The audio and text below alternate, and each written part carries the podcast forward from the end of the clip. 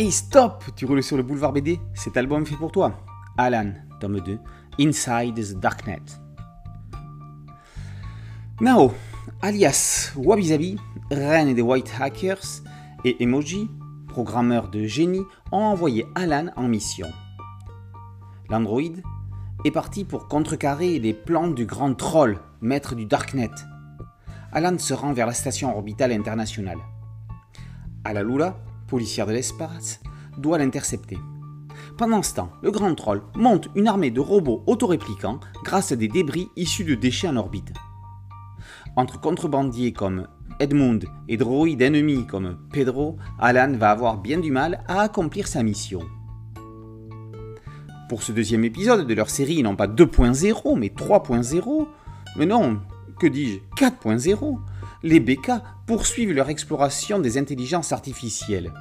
Ils démontrent les dangers d'une ultra-connexion en devenir, mais qui commence déjà à nous contrôler, ou plutôt à nous surveiller. En effet, une intelligence artificielle n'a aucune raison de vouloir dominer la race humaine.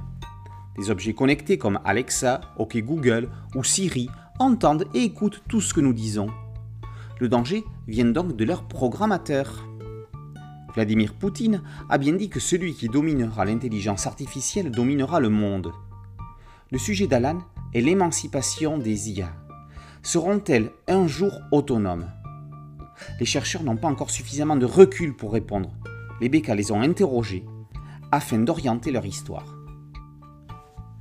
Au dessin, pas facile pour Thomas Laboureau de présenter, de représenter une intelligence artificielle.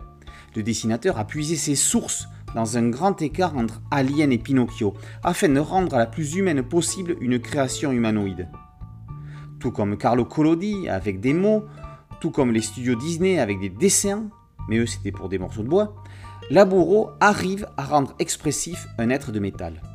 Il le dessine, vitre éteinte, et passe à l'encre noire son visage directement sur son papier original.